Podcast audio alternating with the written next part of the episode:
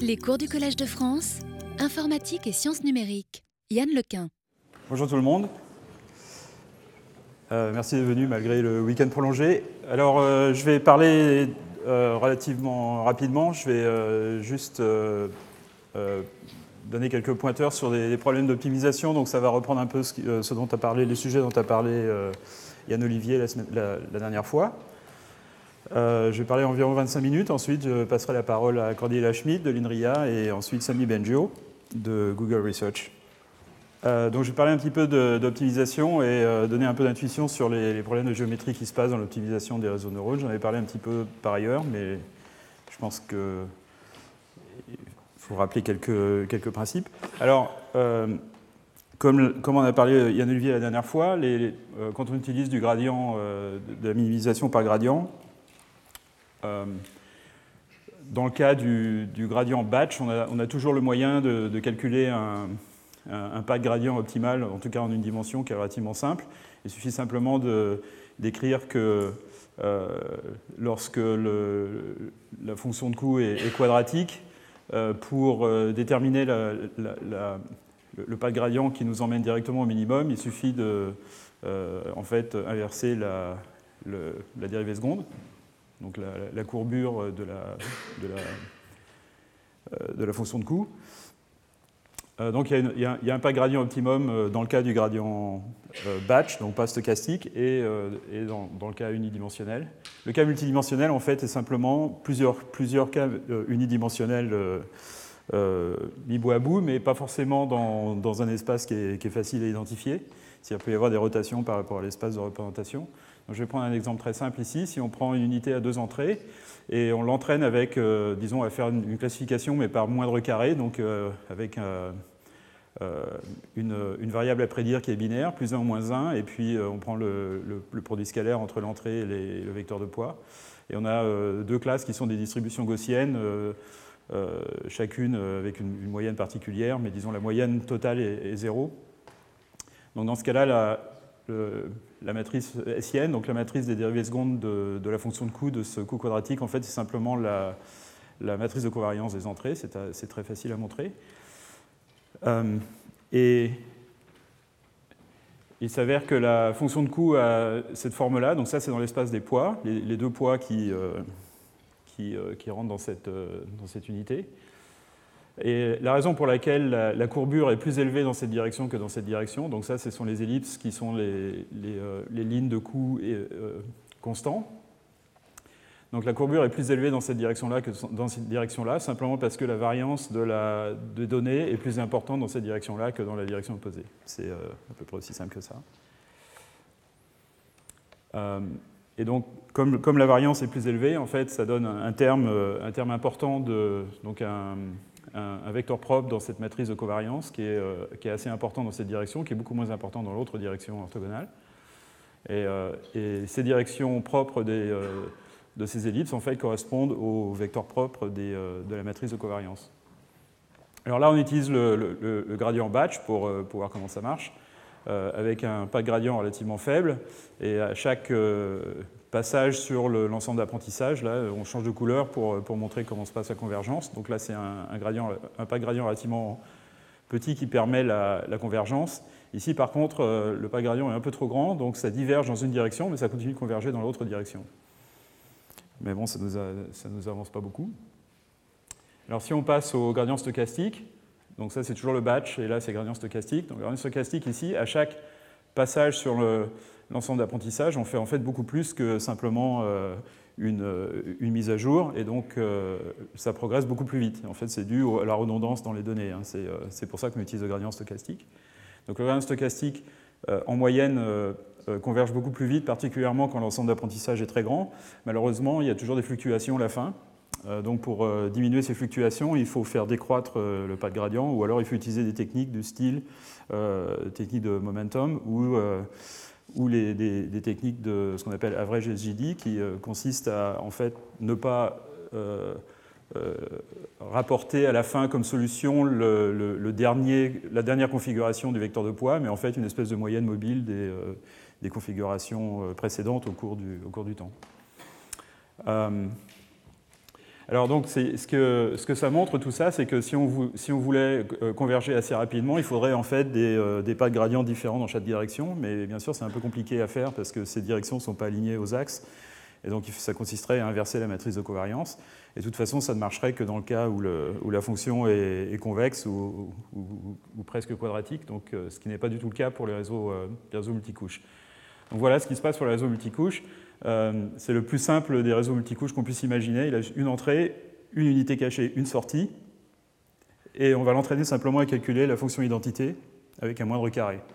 Donc c'est très très simple. Euh, il y a un seul exemple d'apprentissage, c'est euh, l'entrée est égale à 1, la sortie est égale à 1, la sortie désirée est égale à 1. Et donc la fonction de coût, c'est 1 moins la, la, sortie du système, qui est 1 multiplié par W1 multiplié par W2, c'est-à-dire c'est ça la fonction de coût. D'accord? Donc c'est vraiment le, système le plus simple qu'on puisse imaginer avec, deux couches. Et euh, voilà la, forme de la fonction de coût dans ce cas-là. Donc là, ce sont les lignes de, de, coûts égaux. En fait, euh, là, j'ai menti un petit peu, c'est-à-dire que cet exemple-là en particulier, il y a une, sigmoïde au milieu. Euh, dans cet exemple-là, en fait, qui est une, représentation 3D de, ça d'une certaine manière, là, il n'y a pas de sigmoïde. alors la, la, solution, en fait, est une hyperbole. C'est clair que pour que la sortie soit égale à 1, il suffit que W1 soit égal à une valeur et W2 soit égal à 1 sur cette valeur. Donc ça veut dire que la, solution est une hyperbole. On a deux, deux, minima locaux, mais ces minima locaux en fait sont équivalents. Si par symétrie, euh, on peut choisir l'un ou l'autre, ça n'a aucune importance. À chaque fois qu'on a une symétrie, euh, donc on peut, on peut, échanger W1 W2 sans changer le résultat. Euh, de même, si on avait plusieurs poids qui rentrent dans un, si, on, avait plusieurs unités cachées, on pourrait échanger deux unités cachées euh, tout en gardant leur poids. Et euh, ça créerait une symétrie qui, ne change rien à la solution. Et clairement, entre les deux, il y, a un col à passer. Donc à chaque fois qu'il y a un col, à chaque fois qu'il y a une symétrie, il y a un, col, c'est-à-dire un, point sel. Et comme il y a beaucoup de symétrie en fait dans des gros réseaux, à cause de la combinatoire d'échanger les unités, ça, euh, conduit au fait que le nombre de, points sel dans, la, fonction de coût d'un réseau, réseau de neurones multicouches en fait, est énorme, gigantesque. Donc voilà, euh, voilà à quoi ça ressemble. Voilà à quoi ressemble la, convergence du gradient stochastique pour cette chose très simple ici, dans lequel on a une sigmoïde au milieu. Donc si on part d'un point qui est ici, très très vite on va se retrouver près de la solution, et puis ensuite on va osciller autour. Si on part de là où c'est plus plat à cause de la sigmoïde, ça prend un petit peu plus de temps. Et puis, euh, il y a ce, phénomène euh, amusant que, euh, en fonction du, point de départ, on va trouver un minimum local différent. Mais en fait, ça n'a aucune importance quel minimum local on trouve, parce qu'ils sont tous les deux équivalents dans ce cas-là. Alors, ça a été un, argument utilisé contre les réseaux neurones assez multicouches, assez, assez important dans les années 90, des gens qui disaient mais c'est pas convexe donc on n'a pas de garantie que le système va converger. en fait, il s'avère qu'après il y, a pas mal d'études euh, qui ne sont pas vraiment très très formelles pour l'instant, mais qui, commencent à le devenir un peu, qui montrent que la géométrie de la fonction de coût en haute dimension est telle qu'il y a peut-être beaucoup de minima locaux, il y a beaucoup de points sel, mais pratiquement tous les minima locaux sont équivalents. Alors je vais vous montrer un exemple de ça. Euh, euh, enfin, disons, une tentative de montrer ça de manière un petit peu formelle, qui fait des, approximations horribles, donc ce n'est pas, pas, très très formel, mais je vais quand même en parler un petit peu. Alors donc si on prend un, réseau multicouche tel qu'on les utilise aujourd'hui, qui, est en fait euh, euh, donc une succession de, matrices, il y a une entrée, on multiplie par une matrice, et puis aussi on, met, une, fonction euh, ReLU, donc le max de x est 0. Donc on peut voir ça comme une espèce de, switch quoi, qui, choisit entre entre euh, ne pas connecter cette, euh, cette unité. Donc cette unité peut être dans, cette zone-là si, si, son entrée est, négative ou peut être dans la zone linéaire. Euh, on peut en fait un peu simplifier le problème, ou pas simplifier le problème, mais disons le représenter de manière intéressante, qui est que la fonction entrée-sortie de ce réseau en fait, peut, être, peut être vue comme une somme sur tous les chemins de la contribution de chaque chemin. Donc si on prend la relation entrée-sortie, par exemple, entre l'entrée 3 et la, et la sortie, il y a tout un tas de chemins qu'on peut prendre entre cette entrée et la sortie. Et chaque chemin contribue euh, l'entrée multipliée par tous les poids sur le chemin. Et, tout, tout, est, ajouté. Euh, toutes ces contributions sont ajoutées linéairement à la fin. Il y a une petite, une petite complication qui est bien sûr, certains de ces chemins vont, vont être désactivés parce qu'une des unités sur le chemin est dans la zone, dans la zone plate. Donc il y a une espèce de, de, variable binaire d'activation qui va, déterminer ça. Mais d'une certaine manière, on peut, écrire que la, sortie va être la somme sur tous les chemins d'une variable indicatrice qui indique si le chemin est activé, qui, malheureusement dépend de tous les poids et toutes les, entrées, mais bon, euh, euh, on va voir ça plus tard. Ensuite, on fait le produit sur le chemin de tous les poids et on multiplie ça par l'entrée correspondante. D'accord? euh, Donc c'est la, relation entrée-sortie sommée sur tous les chemins. donc on peut voir que c'est un, un, espèce de polynôme en W dont le degré est le nombre de couches euh, mais euh, avec la différence qu'il y a ces, fonctions indicatrices là, qui, euh, qui, sont un petit, peu, un petit peu ennuyeuses. Il n'existe pas si le système est linéaire. Alors bien sûr, ce qui nous intéresse, c'est la, la, fonction de coût. Et en fait, on peut, si on utilise une fonction de coût du genre hinge loss, donc une fonction de coût qui, elle-même est une espèce de ReLU, qui considère la, sortie désirée, on peut, on peut écrire la fonction de coût de la, même manière. En fait, c'est exactement la même chose, sauf que maintenant, cette variable indicatrice euh, prend en compte aussi la, sortie désirée. Euh, donc on se retrouve avec quelque chose comme ça, en fait, à la fin, qui est que la fonction de coût est euh, la somme sur les chemins du produit de tous les poids sur le chemin multiplié par une, une, variable qui, est, qui, tient compte de l'entrée et qui peut être zéro dans le cas où le chemin en question est désactivé. D'accord? Donc c'est une espèce de collection de, de, polynômes, d'une certaine manière, euh, qui sont activés, qui, dépendent de, quels sous-ensemble de ces coefficients sont activés. Et en fait, il s'avère qu'il y a euh, des résultats euh, théoriques dans la théorie des, matrices aléatoires sur les propriétés de, ce, genre de, polynômes. Alors malheureusement, c'est dans le cas où ce coefficient est, gaussien, c'est retiré de ce qui s'appelle. Euh. Et, et dans, ce cas-là, en fait, euh, les, statistiques des, points sel et des minima locaux et maxima, etc., de ces, de ces fonctions peut, être, peut être calculées dans la limite où le nombre de variables est très grand. c'est ce qu'on appelle en physique des, ou en, probabilité des, des, verres de, des de spin sphériques. Alors, euh, donc ce que disent ces résultats, c'est que, euh, je ne vais pas rentrer dans les détails, mais c'est des, euh, articles de Gérard Benarous, qui est le, directeur du Courant Institute à NYU, qui était à, l'école normale avant, et, qui montre que le, nombre de points sel dans ce genre de fonction est absolument gigantesque, combinatoirement grand, et qui montre que tous les minima locaux, en fait, ont une valeur de, la fonction objectif, donc de la, fonction en question, qui est très très étroite. C'est-à-dire que euh, si on fait l'histogramme du nombre de, disons en fonction du, niveau de, la, fonction, la fonction objectif, la fonction de coût, euh, combien de minima locaux sont à une, énergie particulière, enfin un niveau particulier, en fait ils sont tous regroupés dans une, bande très très étroite. Ce qui fait que en fait tous les minima locaux sont quasiment équivalents. Il n'y a, pas d'importance. Euh, on va en trouver un, on ne sait jamais lequel, mais celui qu'on trouve n'a pas d'importance, ils sont pratiquement tous équivalents. Il y a un certain nombre de minima locaux qui sont à des niveaux d'énergie plus élevés, mais ceux-là, en fait, sont en très petit nombre, et donc la probabilité de retrouver coincé dedans, en fait, est extrêmement faible, exponentiellement faible. Euh, Et on vérifie ça un petit peu quand on fait des expériences, euh, quand on entraîne des réseaux, des neurones. Euh, donc ça, c'est avec des, tailles de... Euh, c'est un réseau de neurones à une couche cachée, simplement. Et on fait varier le nombre d'unités cachées. Et ce qu'on voit, c'est que le, quand on répète l'expérience des, centaines de fois, donc c'est avec MNIST réduit à, la dimension 10 par 10, on se retrouve avec un, euh, comment dire, un histogramme. Donc ça, c'est l'histogramme euh, des, des, valeurs de la fonction de coût à la solution obtenue par l'apprentissage, en, en, refaisant l'apprentissage de, de, nombreuses fois à partir de, de configurations de démarrage différentes. Et en fait, euh, ces niveaux d'énergie sont extrêmement, rapprochée, c'est-à-dire qu'on obtient toujours des solutions qui sont relativement équivalentes du point de vue du niveau d'énergie. Et ce qui est plus intéressant, en fait, c'est que même si elles sont un petit peu différentes du point de vue de l'erreur de généralisation, donc ça c'est en fait l'erreur sur le, test set, ça fait très très peu de différence. Euh, et la différence est d'autant plus faible que le réseau est grand, ce qui est quand même amusant.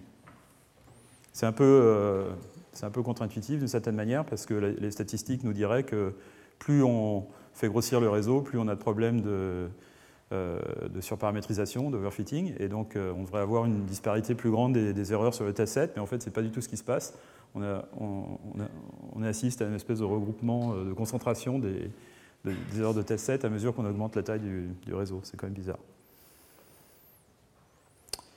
Euh, donc ça sont les, résultats théoriques, mais je vais euh, sauter ça. Alors, euh, je vais parler très très brièvement d'une technique qui est utilisée, qui commence à être utilisée un petit peu largement pour l'optimisation à grande échelle des, réseaux de neurones de, grande taille, disons. et c'est le, problème de l'optimisation distribuée de l'entraînement des réseaux de neurones sur plusieurs machines. Alors il y a plusieurs manières de faire ça. Il y a une manière très très simple. Euh, donc il y a une idée euh, très simple qui remonte à loin. En fait, je pense que les premières expériences dans ce domaine avaient été faites par Yoshua Bengio dans les années 90, mais euh, il, y avait, même des gens au début des années 90 en fait en, Allemagne et en Suisse qui, travaillaient sur des architectures parallèles, qui avaient implémenté des réseaux neurones sur l'architecture parallèle. Urs Müller par exemple à, Zurich à la fin des années 80, début des années 90. Donc c'était un, un, sujet un petit peu chaud à la fin des années 80. C'est un petit peu tombé en désuétude. Et là, c'est revenu à la mode, bien sûr, parce que nos réseaux de neurones maintenant sont grands, et puis on a plein de, cartes GPU pour les faire tourner. Alors donc, il y a une idée euh, très simple qui consiste à, diviser euh, l'ensemble d'apprentissage en, morceaux, euh, à donner un morceau à chaque processeur ou à chaque nœud dans un, si on a une machine, un cluster par exemple. Et ce que fait chaque, chaque machine, c'est que chaque machine calcule son, son, gradient sur un mini-batch.